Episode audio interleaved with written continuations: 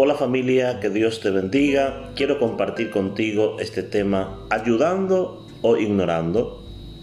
San Lucas capítulo 10, versículo 36 dice esto. ¿Quién pues de estos tres te parece que fue el prójimo del que cayó en manos de los ladrones? ¿Se ha encontrado en alguna situación cuando pudo ayudar pero no lo hizo? ¿Se ha sentido herido por algo o por alguien y alguna persona que lo vio lo ignoró? ¿Recuerda alguna vez a alguien que se le acercó cuando usted tenía problemas y que al saberlo se alejó sin ayudarlo? En esta historia encontramos a varias personas que tuvieron una actitud cada uno. El primero, el sacerdote, del versículo 31, ignoró vio la necesidad y no se detuvo, siguió de largo.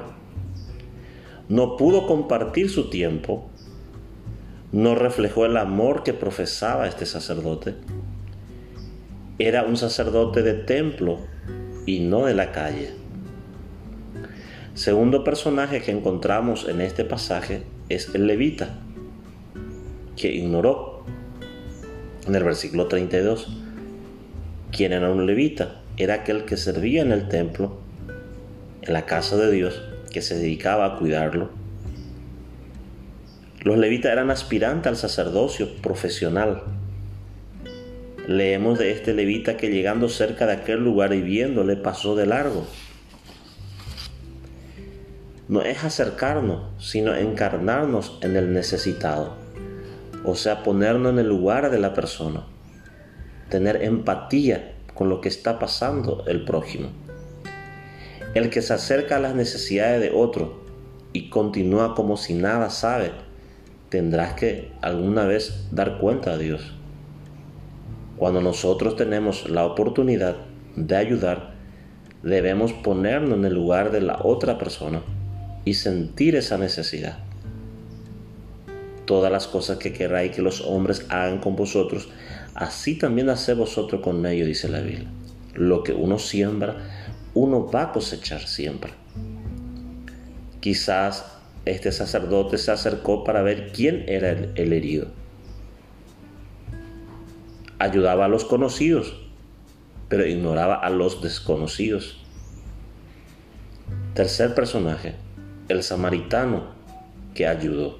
Verso 33 al 35 encontramos descubrió la necesidad, vino cerca de él, se acercó al necesitado, sintió la necesidad, vio la necesidad. Él no se quedó a distancia, se interesó por aquel desconocido. Este samaritano analizó la necesidad y viéndole, dice, se preguntó, ¿qué le habrá pasado? ¿Qué puedo yo hacer por él?